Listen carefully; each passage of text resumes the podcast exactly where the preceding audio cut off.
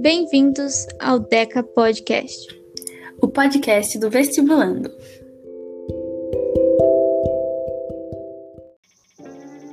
Bem-vindos a mais um episódio. Hoje daremos continuidade à sequência de entrevistados em parceria com o Encontro de Profissões do Cursinho Pré-Vestibular Comunitário Signa, que está rolando essa semana, de segunda a sábado, lá no Instagram, Cursinho Signa. Bom, e hoje nosso convidado é um profissional da área de Relações Internacionais, o Bruce Campos. Bruce, se apresente. Olá a todos, meu nome é Bruce Campos, sou de Tapetininga e sou formado em Relações Internacionais pela Unesp de Franca. Também eu continuei meus estudos no mestrado pela Unicamp, também em Relações Internacionais. Legal. É, eu acho que para a gente começar, é interessante perguntar quais foram os primeiros contatos com essa vontade de cursar Relações Internacionais. Então, Camila, na verdade eu sempre gostei de Relações Internacionais desde o do início do, do colegial. É, eu sempre acompanhava as pautas, as notícias né, de, sobre política internacional. E eu também sempre gostei de conhecer outras culturas e, e também estudar idiomas, mesmo que, mesmo que sozinho. Na verdade, isso sempre me motivou a, a procurar o curso de Relações Internacionais. Mas, na verdade, quando eu fui fazer vestibular, eu passei só no curso de Economia. Então, eu acabei indo cursar Economia na, na Universidade Estadual de Londrina, lá em 2008. Só que eu cursei mais ou menos três três anos e apesar de eu gostar bastante do curso, porque os cursos de humanas eles são muito entrelaçados, né? Eles, geralmente se você gosta de história, geografia ou mesmo economia, você também vai gostar de relações internacionais. Eu na verdade cursei uns três anos e meio mais ou menos, mas eu não, não gostava muito porque eu não sou bom em exatas, nunca fui.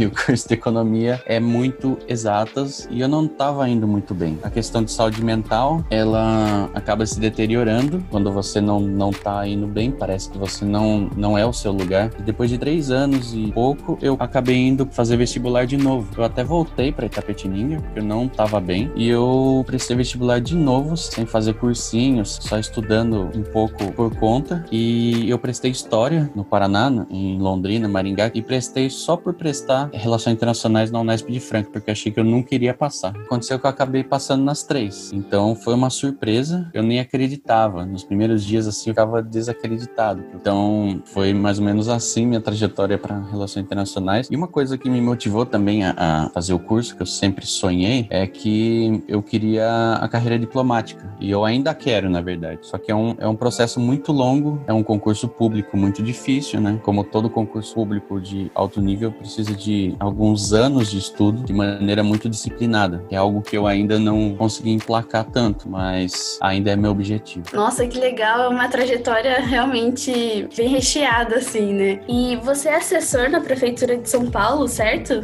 Isso. E como que é a atuação de profissional de relações internacionais nesse âmbito político, assim? Olha, eu, na verdade, nessa área que é chamada dentro de relações internacionais de paradiplomacia, uma diplomacia paralela, que, na verdade, é a atuação de entes subnacionais, que são estados e municípios, que além do Itamaraty, que com os diplomatas conduzem a, executam a política externa do Brasil, desde os anos 90, mas mais nos últimos 20 anos, vem se popularizando a chamada paradiplomacia, que é a atuação internacional das cidades e dos estados. Então, foram criadas secretarias de relações internacionais em algumas cidades do Brasil, ou assessorias ou coordenadorias. Por exemplo, a Prefeitura de São Paulo, a secretaria foi criada em 2001 e até hoje essa estrutura existe e, na verdade, é muito parecido com a diplomacia tradicional, só que normalmente não você não presta um concurso público, presta um profissional específico dessa área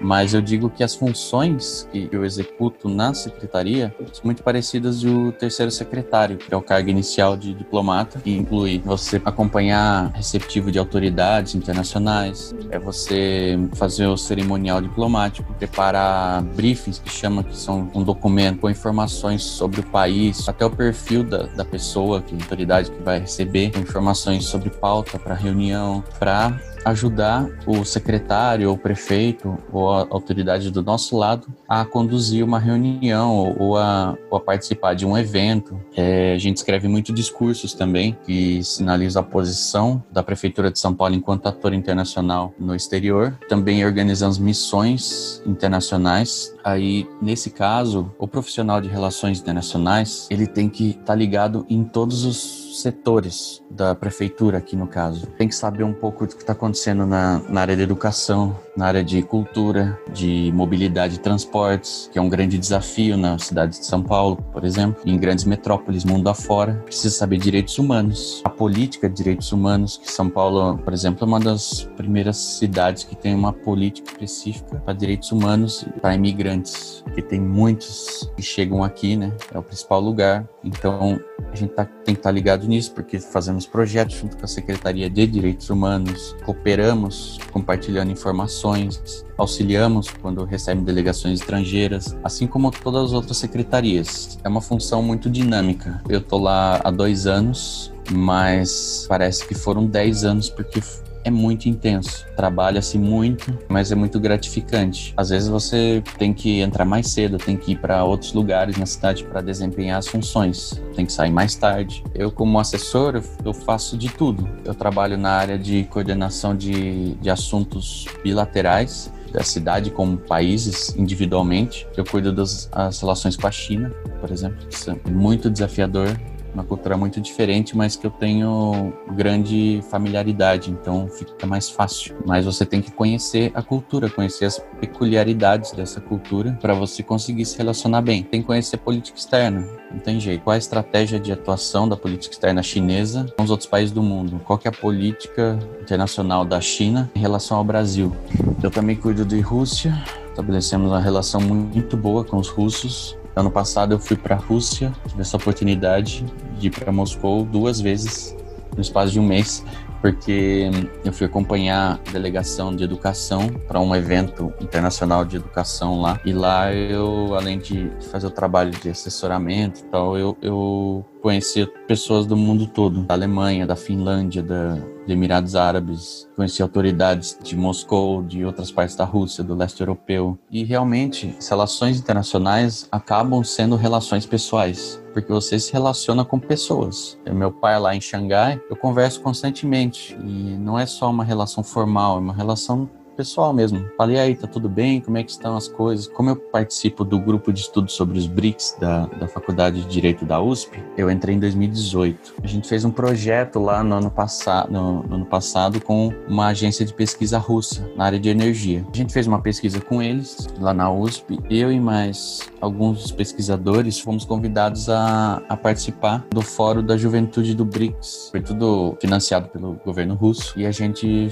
foi para lá por uns dias para apresentar a nossa pesquisa e apresentar e discutir em outras mesas também, para apresentar para autoridades e, e acadêmicos russos e, e, dos outros países BRICS, pessoal da Índia, da África do Sul. A gente se deu muito bem, inclusive. Temos uma proximidade muito grande a cultura brasileira com os sul-africanos, apesar de terem sido colonizados pelos britânicos. E nesse encontro, nossa pesquisa acabou sendo premiada pelo ministro da Energia da Rússia, então a gente recebeu uma premiação das mãos do ministro, porque a Rússia é muito forte na área de petróleo e gás. É o que move a economia russa. E a União Europeia, inclusive, depende da Rússia por causa desse, do fornecimento de gás da Rússia. Então eles são muito fortes em energia. Nos premiou com o melhor trabalho sobre investimentos em energia sustentável do BRICS. Foi algo surreal.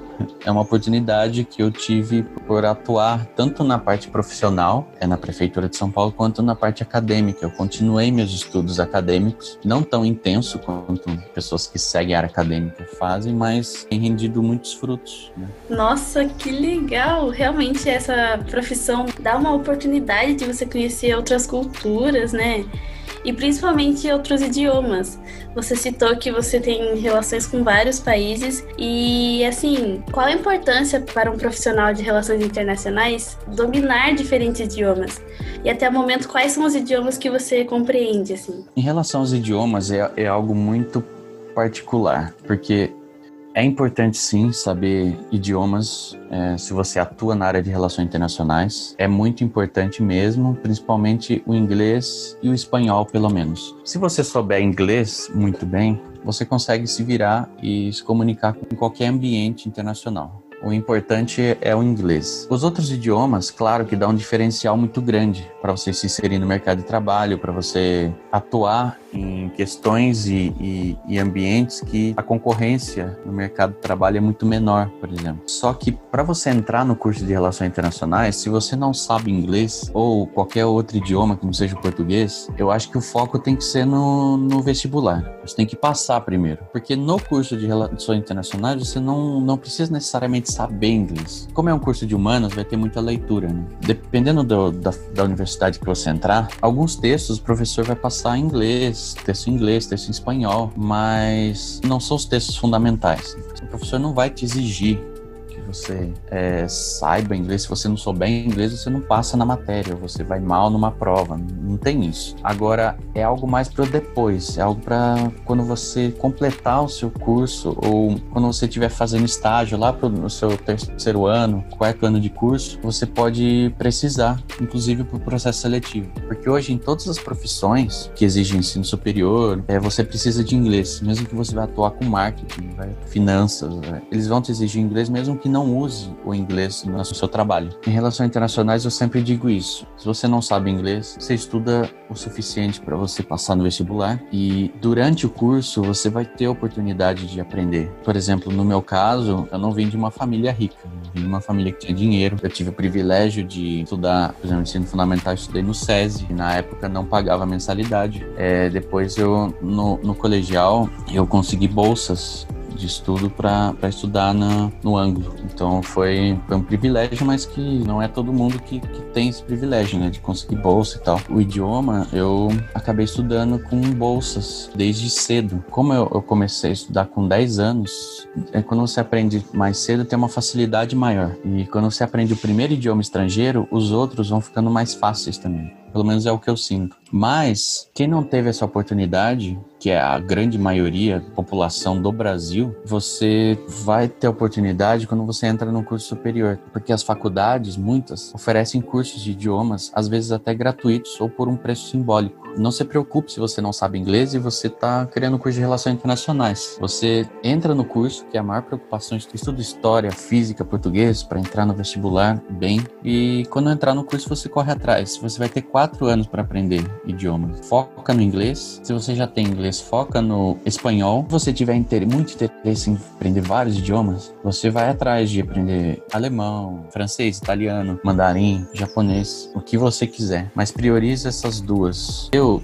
estudei inglês, depois, por conta própria, pela própria internet, estudei alemão. Eu sabia muito mais alemão na adolescência do que eu sei hoje. Estudei francês, estudei espanhol na faculdade. Quando eu estava na UEL, ainda eu comecei a estudar espanhol, não sabia absolutamente nada. Mas lá tem, como é um campus muito grande, tem o laboratório de línguas. Tem japonês, francês, espanhol, alemão, inglês. E eu estudei, continuei estudando alemão lá e eu estudei espanhol também, do zero. Eu não sei como tá hoje, mas lá era você pagava 100 reais o semestre, você cursava o semestre inteiro. E o nível é o mesmo de escolas de idiomas particulares. E se você se empenhar, você consegue evoluir muito rápido. No caso de Franca, não tem uma escola de idiomas dentro da, do campus. É, mas tem várias pessoas que dão aulas particulares, os próprios alunos dão aulas de idiomas para ganhar um dinheiro para se manter na faculdade. E tem alguns cursos de extensão dentro da faculdade que oferecem é, alguns cursos de idiomas mais rápidos ou mais básicos a um preço simbólico ou de graça. Então é possível você conseguir se virar e dentro da universidade tem uma estrutura que pode te auxiliar auxiliar com isso, dependendo de onde você estiver. Basta você correr atrás. Eu acabei dentro da faculdade aprendendo esses idiomas e também eu aprendi um pouco de mandarim. Inclusive, isso eu preciso voltar a estudar porque eu só sei o básico, né? Eu até tirei o, o diploma de proficiência do nível básico, já aqui em São Paulo, mas eu fui, fui por conta própria. E eu estudei sozinho um tempo, estudei com, com amigos chineses que me ajudaram bastante, inclusive não cobravam de mim. E por isso que quando eu entrei na prefeitura, é uma coisa que chamou a atenção foi justamente o meu conhecimento ainda que básico de mandarim. Por isso que logo me colocaram para cuidar das relações com a China. É sim um grande diferencial. Se tem a oportunidade, é legal estudar. Eu entrei no ensino superior em 2008, faz muito tempo. Larguei o curso de, de economia e fui fazer RI, então eu fiquei oito anos na graduação, praticamente, e mais dois anos de mestrado. Então, naquela época não tinha tantas opções na internet quanto tem hoje, porque a internet mudou muito rápido, assim, nos últimos 10 anos. Hoje em dia, você consegue, sem pagar, estudar idiomas de maneira muito tranquila. Basta você ter disciplina que você consegue estudar pela própria internet sem gastar um centavo, além da, do seu plano de internet, seu tempo. Mas eu aconselho a usar esse tempo depois de você passar no vestibular. Antes do vestibular, não se preocupe com vários idiomas, mas depois você vai ter que se preocupar porque o mercado de trabalho está cada vez mais competitivo.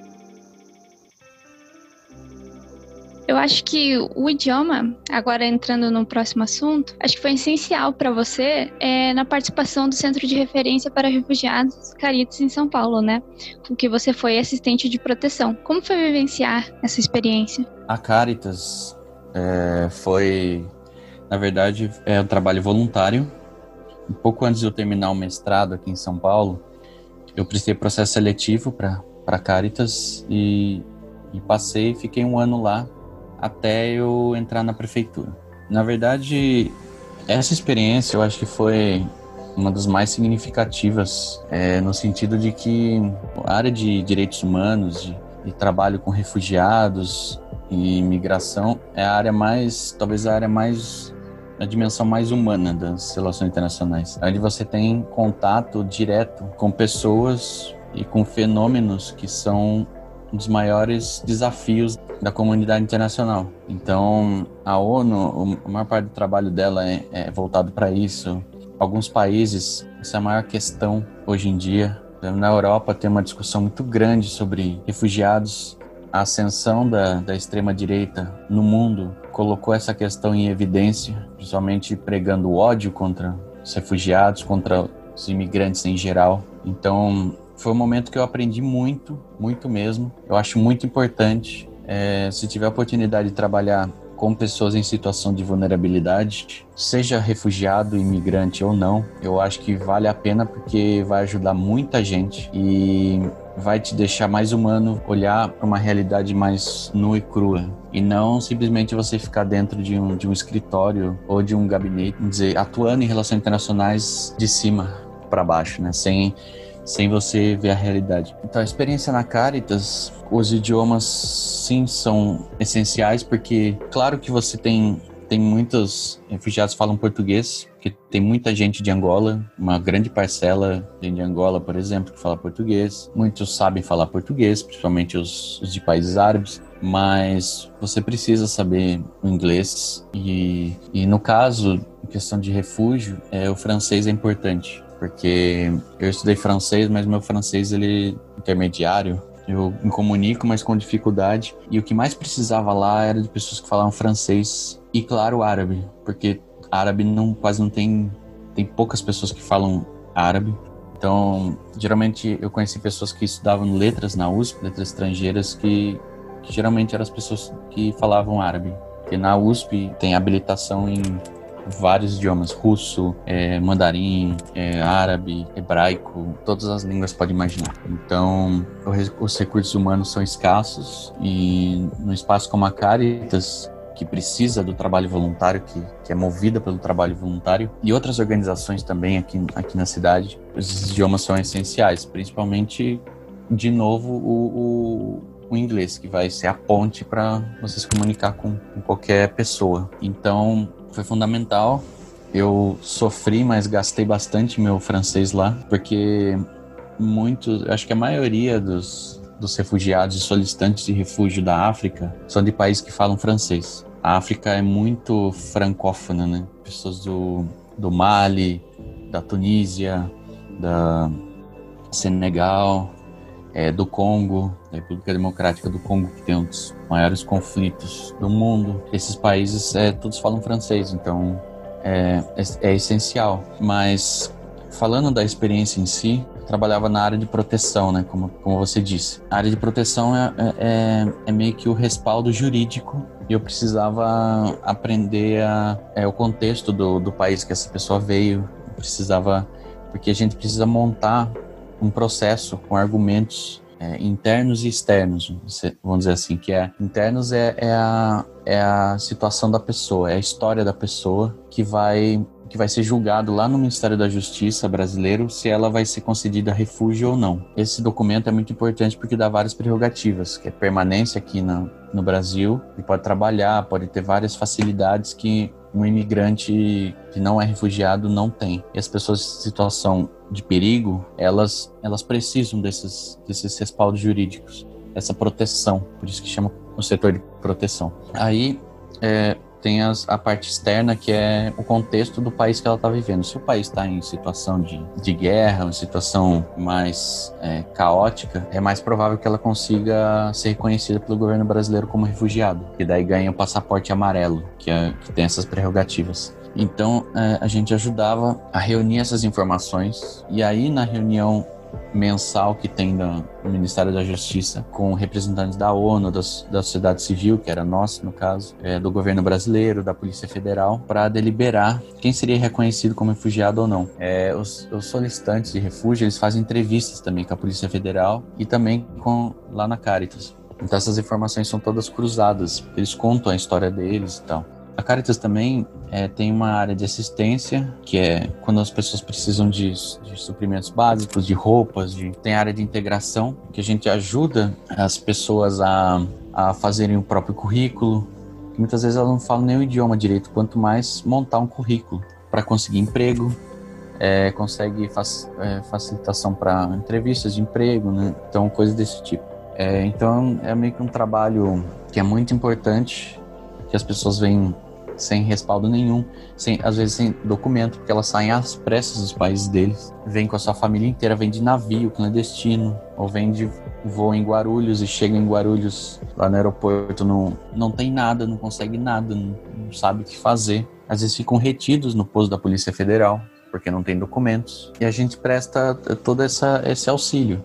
Daí tem, são, são situações mais diversas e pessoas que foram torturadas nos seus países chegam com, com problemas psicológicos muito pesados. Tanto que a outra área da Caritas é, é de saúde mental, que tem psicólogos que trabalham com essas pessoas, pessoas que sofreram é, gravíssimas violações de direitos humanos nos seus países. Tem casos que também não são de refúgio, mas são tão ou mais graves como casos de violência domésticas, é, violência doméstica principalmente como, é, em países, é, mais em países da África e do Oriente Médio, que são são países que são tão machistas quanto no, o nosso, mas é, nesse caso a violência é mais respaldada contra mulheres, principalmente países em é, regiões de conflito, em que não existe a, a lei, existe a ordem. Então, as violações são as atrocidades são de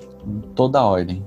É essas situações que, que a gente lidava. E tem uma linha muito sensível ali entre o que é refugiado e o que não é.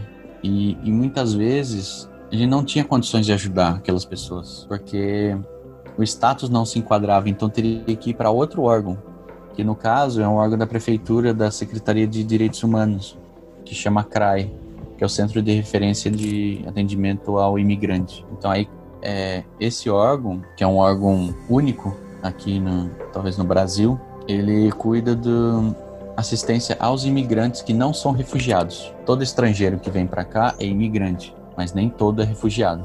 Então, esses que não se enquadravam teriam que ir para lá. É um trabalho da Caritas também com a, com a prefeitura, trabalho para conseguir abrigo, porque a grande maioria dos dos solicitantes de refúgio, os refugiados, eles são muito pobres. Eles não têm casa, não têm condição e às vezes tem uma família que tem várias crianças que chegam sem nada e, e vão dormir na rua e viram moradores de rua muitas vezes. É uma outra perspectiva que te dá, porque você vê, é, muitas pessoas veem morador de rua, tem preconceito, repugnância, mas não sabe a história daquela pessoa. Então, Exatamente. no caso do estrangeiro, e no, na cidade de São Paulo tem muitos estrangeiros na rua, é o caso é esse. Então, para que essas pessoas não, não saiam de, de uma vida tão sofrida depois de passar por tantos problemas nos seus países, a gente ajuda para que consiga emprego, para que não. Daí acaba é, caindo no, no, tráfico de drogas, que quem não tem oportunidade pode ver no tráfico é, uma fonte de renda que não consegue em outros lugares. Então, isso é, é uma situação de deterioração social muito grande que acontece já com os brasileiros. E quando vem um, um, um imigrante, um refugiado, que numa situação é, péssima de países que também são, são em desenvolvimento ou países menos desenvolvidos do que o Brasil, e vem somar essa massa já sofrida do, do povo brasileiro. É, esse é o papel também do profissional de relações internacionais. E, e, a área de direitos humanos é uma área muito gratificante de, de atuar. Eu sou muito grato pela essa experiência na Caritas, de olhar no olho das pessoas e, e ajudar e, e conversar e, e usar todo o meu conhecimento até ali que eu tive para poder realmente ajudar pessoas. E as oportunidades de trabalho nessa área, aproveitando, é, geralmente são muitas ONGs que você pode atuar e também nos órgãos da ONU. Só que a área de direitos humanos ela é um pouco mais difícil no sentido de que a inserção no mercado de trabalho é mais demorada, porque você tem que trabalhar como voluntário por bastante tempo, uhum. às vezes, tem que fazer muito trabalho voluntário para adquirir experiência, para você ser contratado por um, pela ONU, por, ou alguma vaga na própria Caritas, por exemplo, como remunerado, porque as instituições têm recursos limitados e tem muito poucas vagas, né? O nicho é muito menor, né, do que outras áreas da, de, de atuação. Então é meio que uma bolha, né, que a gente fala. É, são poucas oportunidades e mais pessoas querendo trabalhar do que vagas. O que eu recomendo para quem quer atuar nessa área é, desde a faculdade, já procurar trabalhos, mesmo que seja online, vai te ajudar a, a se inserir depois. Essa experiência eu podia continuar falando horas sobre isso, mas eu acho que o essencial é isso. Nossa, muito legal. E uma pergunta é tipo assim, a sua experiência na Caritas você teve contato com muitas realidades diferentes, nua e crua, como você disse. E você tem que ter um psicológico bem preparado, assim, né, para lidar com isso. E como que você lidou com a saúde mental mesmo, assim, nesse processo? Olha, é, para falar a verdade, a primeira, as primeiras experiências são de choque. Você vai, você vai levando vários choques várias porradas, vamos dizer assim. Nossa, imagino. Que você fica meio atordoado, você vai para casa e fica refletindo muito. Algumas pessoas sentem mais, outras menos. Porque são situações muito, muito delicadas mesmo. E são situações chocantes, é, dependendo dos casos. Então, realmente, a, a saúde mental em dia é muito importante para você lidar com essas situações. E a situação é muito precária, é muito difícil, até para trabalhar. Então, é uma situação de estresse muito grande. Algumas pessoas também ficam para a África, em regiões de conflito, para trabalhar, não só no, no Acnur, mas na Médicos Sem Fronteiras, e não são só médicos e enfermeiros que trabalham, são também engenheiros, são profissionais de relações internacionais, são cientistas políticos, sociólogos que também trabalham. É, a Cruz Vermelha, é, se você vai trabalhar em áreas de conflito, então é aí é exponencial ó, ó, o estresse e a pressão, mas é algo que, num bom sentido, você acaba se acostumando. Você consegue, com o tempo, lidar melhor. Lidar melhor, você trabalha melhor e ajuda mais. Então, é o foco tem que ser sempre na. Eu tenho que estar bem para ajudar as pessoas. É claro que a gente tem nossas emoções, você tem vontade de chorar ali na frente das pessoas, mas tem que pensar: é, se eu fizer isso, eu vou estar ajudando mais ou menos geralmente não ajuda em nada e, e até pior. Então tem que se manter firme ali. Você sofre muito, mas a pessoa ali está sofrendo muito mais. Mas isso depois cria uma casca que, que, que você olha tudo é, com outros olhos. Sua visão de mundo, mundo muda. Toda experiência que você vai ter na vida vai mudar sua visão. Quando eu entrar na faculdade, vai, vai mudar sua visão de mundo vai ser outra realidade. Quando você entrar no seu primeiro emprego depois da faculdade ou durante, no estágio, você vai mudar de novo. Então, essa é mais uma mudança que é muito grande. É mais ou menos essa essa a minha sensação e a minha experiência. É, e entrando agora no contexto atual, é, agora que a gente está vivendo a pandemia, como está sendo atuar nessa área, nesse momento? Que mudou? Nossa, mudou muito. Eu sou, fui contratado numa administração municipal, governo municipal, e eu sou um servidor público. E servidores públicos têm uma. A sociedade olha para servidores públicos numa visão muito, muito ruim. É, essa visão é, muito liberal de, de funcionário público não trabalha, vive às custas do Estado, e quem trabalha é quem trabalha no setor privado. Só que a gente trabalha muito. Só que uma visão que eu não tinha era o servidor público trabalhar em regime de trabalho remoto, em home office. Desde março eu estou trabalhando em home office, então na prefeitura. É uma experiência que ninguém sabia como ia ser, mas no nosso caso deu muito certo. Que nós como como técnicos, implementadores de políticas, a gente conseguiu dar muito bem porque a, recep a recepção de delegações estrangeiras cessaram, as reuniões presenciais elas não acontecem, eventos é, na cidade, no Brasil e no exterior também não estão acontecendo. E os projetos que a gente estava conduzindo antes, a gente pode conduzir de maneira remota. Então, mudou bastante. Agora, na área de atuação mesmo, na, na minha profissão, mudou bastante porque os trabalhos se voltaram, não exclusivamente, mas em sua maioria, para no combate ao coronavírus aqui na cidade. É, mesmo antes da pandemia chegar aqui no Brasil, nós já estávamos nos reunindo com, com o Consulado Geral da China, em São Paulo, com a Secretaria Municipal de Saúde. A gente já, já fez a, tomou iniciativas conjuntas para justamente alinhar e para eles é, fazer uma troca de experiências de como estava sendo o combate do coronavírus lá e aqui. Que, a, que países europeus a mesma coisa, e a gente aprender quais políticas funcionam para combater o coronavírus.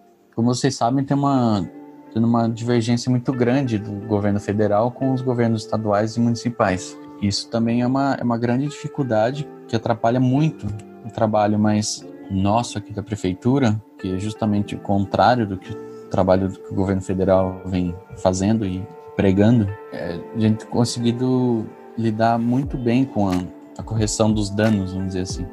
E graças às nossas relações com países como a China, como a Turquia, a Alemanha, a gente articulou muitas doações desses países para a gente de equipamentos hospitalares, de equipamentos básicos, de, porque nessa pandemia as pessoas que puderam ficar em casa, mas por exemplo os, os moradores de rua eles continuaram na rua.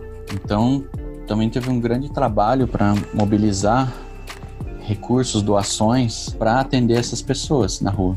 Isso foi muito importante. A gente reuniu profissionais é, da saúde da China e daqui de São Paulo para conversar e trocar experiências. Isso com certeza ajudou a Secretaria de Saúde a fazer políticas para a pandemia. Então a gente tem trabalhado muito em relação a isso. É, o que a gente faz muito é pesquisa e levantamento de informações. A gente está ligado em tudo que está acontecendo no mundo, nos, nos, diversos países e o que eles têm feito para combater o coronavírus, as iniciativas de abertura. A gente mapeou é, o que, que os outros países fizeram, países como a China, a Alemanha, a, a Espanha, a Itália, a Rússia, Estados Unidos. É, o que está acontecendo e o que, que eles estão fazendo para mitigar esse problema e como eles estão fazendo essa retomada? Quais medidas sanitárias, quais medidas de segurança eles estão tomando? Então isso tem ajudado bastante. Né? Então tem toda essa essa preocupação é muito difícil cuidar de um de algo que nunca aconteceu antes. É, as mudanças é, foram essas. A gente teve que se adaptar a correr muito e é uma experiência muito grande, um, uma maneira de atuar diferente que tem dado certo. O regime de home office está dando muito certo, tanto que Estamos até hoje, não sei até quando vamos ficar, mas estamos aqui trabalhando muito e está funcionando muito bem. Que legal. É realmente esse é um momento novo para todo mundo, assim, no quesito de informação mesmo, né? Então a gente tem uhum. que se ajudar para para tirar o máximo de informações que não é todo mundo que sabe. Ao mesmo tempo que você tem muita uhum. informação sobre o coronavírus, ao mesmo tempo você não tem também, né? Tipo, tantas o suficiente. Mas que legal esse trabalho mesmo. E a gente gostaria de pedir para você deixar um conselho para todos os vestibulandos que estão ouvindo o nosso podcast. Bom, para vocês que estão prestando vestibular agora, é, ou que vai precisar no ano que vem, ou seja, quando for e ou quantas vezes for preciso, eu já estive no lugar de vocês duas vezes, em dois momentos diferentes da minha vida. É, em um momento, inclusive, que eu não tinha estudado, é, que foi quando eu, eu parei a faculdade de economia para prestar vestibular de novo. É, foi muito difícil relembrar coisas, mas deu certo porque eu tinha adquirido um amadurecimento durante a faculdade, mesmo não estudando aquelas matérias do ensino médio. Então, uma, uma lição que eu tirei dessas experiências foram muitos perrengues. É sempre difícil, não vai ser fácil para ninguém. O amadurecimento que você adquire nos seus anos de estudo são muito importantes e vocês têm que valorizar muito isso. Por exemplo, se você termina o colegial e faz um ano de cursinho, é muito diferente de você terminar o colegial e ir para a faculdade direto.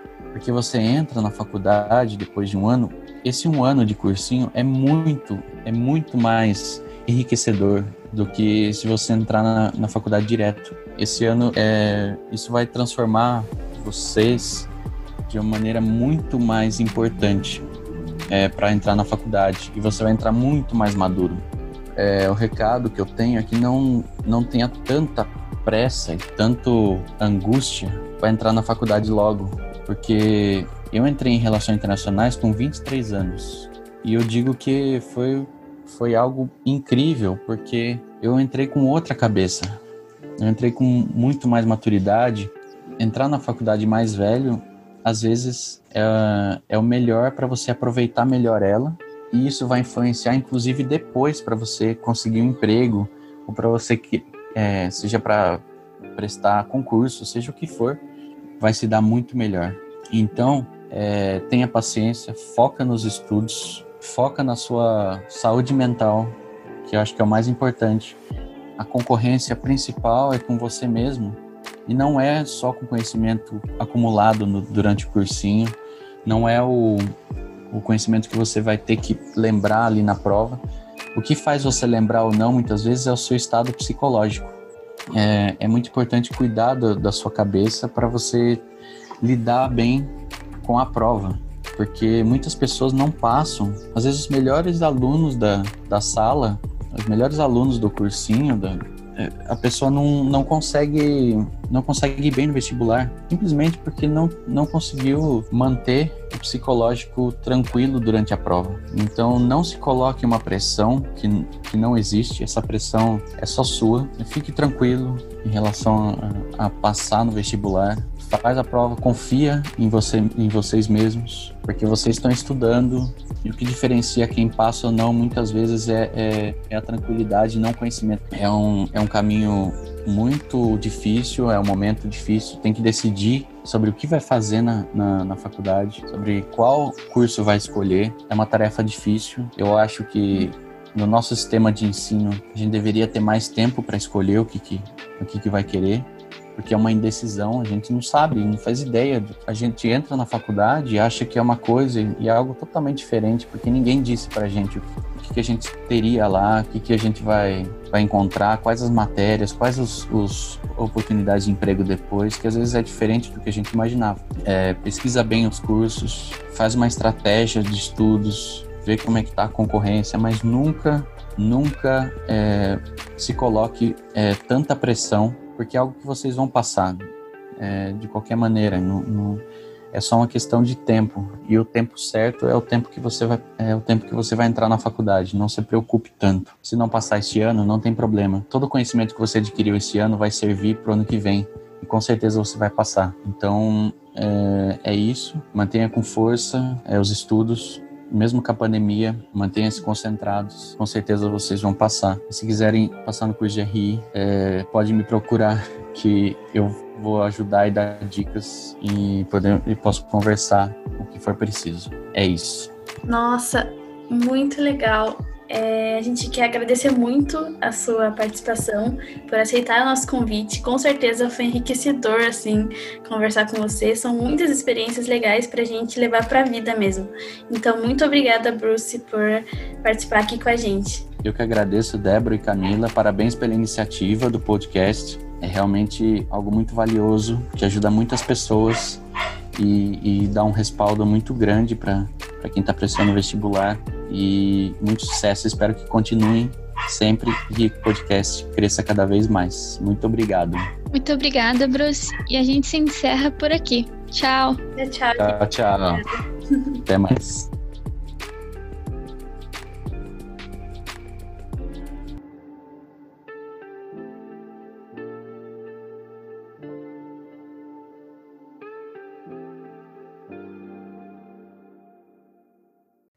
Acompanhe o nosso Instagram, podcastdeca.